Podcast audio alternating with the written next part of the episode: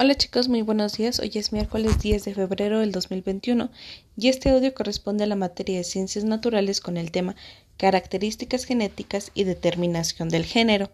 La clase pasada iniciamos trabajando con este tema dando cuenta de a quién se parecían ustedes, de dónde venían esos genes y por qué ustedes se parecían a lo mejor a su mamá o a su papá.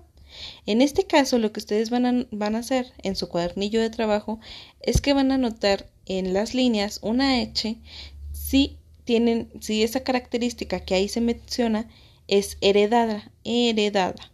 ¿Qué significa esto? Que los papás te los han proporcionado a través de los genes o a lo mejor los abuelitos o alguien de tu familia.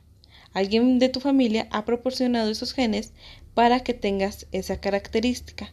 O una A si se adquiere, que con el paso del tiempo uno va dando estas características o estas, eh, estas, eh, estos aspectos. En el primer caso, el tamaño de los pies. ¿Será una cosa heredada o será algo de que se adquiere? La segunda, resolver problemas matemáticos. ¿Eso será algo que te hereden los papás? O algo que vas adquiriendo conforme vas practicándolo. Siguiente, ser respetuoso con los demás. Esto se hereda o se adquiere. Siguiente, la comprensión, digo, la, la, complexión delgada es heredada o se va adquiriendo.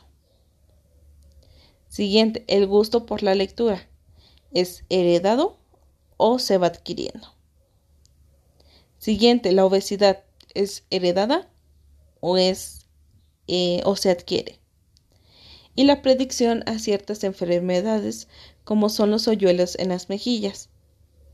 Los hoyuelos en las mejillas no son una enfermedad, sí se conoce como una malformación, sin embargo, eh, es considerado también, eh, a lo mejor lo vamos a estar hablando el próximo mes, como un estereotipo bonito en los hombres o en las mujeres queda como un aspecto físico más, más, más lindo. Entonces, por ahí tenemos también esta parte de si es heredado o si se adquiere.